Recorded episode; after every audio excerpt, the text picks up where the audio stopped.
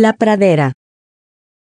La pradera es un bioma que para los científicos se encuentra entre el clima desértico y el boscoso. América del Norte, Sudamérica, África del Sur, Eurasia Central y Australia tienen enormes e importantes representaciones de este bioma, aunque una gran zona de praderas con clima frío y seco se extiende desde Ucrania hasta territorios de Siberia. En América del Sur, las praderas son más conocidas como pampas.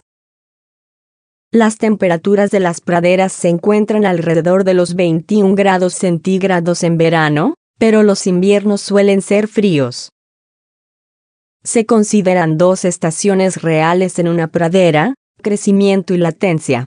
En la estación de crecimiento los climas son cálidos con alto desarrollo de vegetación.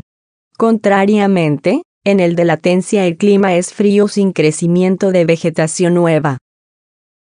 Las praderas del hemisferio sur tienen mayores precipitaciones que las del norte, por lo tanto, muestran una vegetación más densa. La pradera tiene una amplia diversidad de fauna, entre la que destaca el coyote, el águila calva, el perro de las praderas, el tejón, la comadreja, la abeja y varias especies de mariposas, colibríes y sobre todo aves, de las cuales se han contabilizado alrededor de 300 tipos.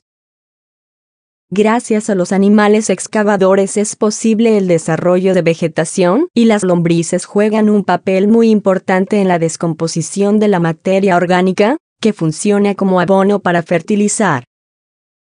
Los bisontes eran los mayores representantes de las praderas norteamericanas, antes de que el ser humano exterminara la mayoría de ellos. El tipo de flora de la pradera puede diferir de acuerdo a la región, pero lo más común es la presencia de girasoles, tréboles, indigos silvestres, asclepias, ortigas mayores, gramíneas y varios tipos de plantas herbáceas.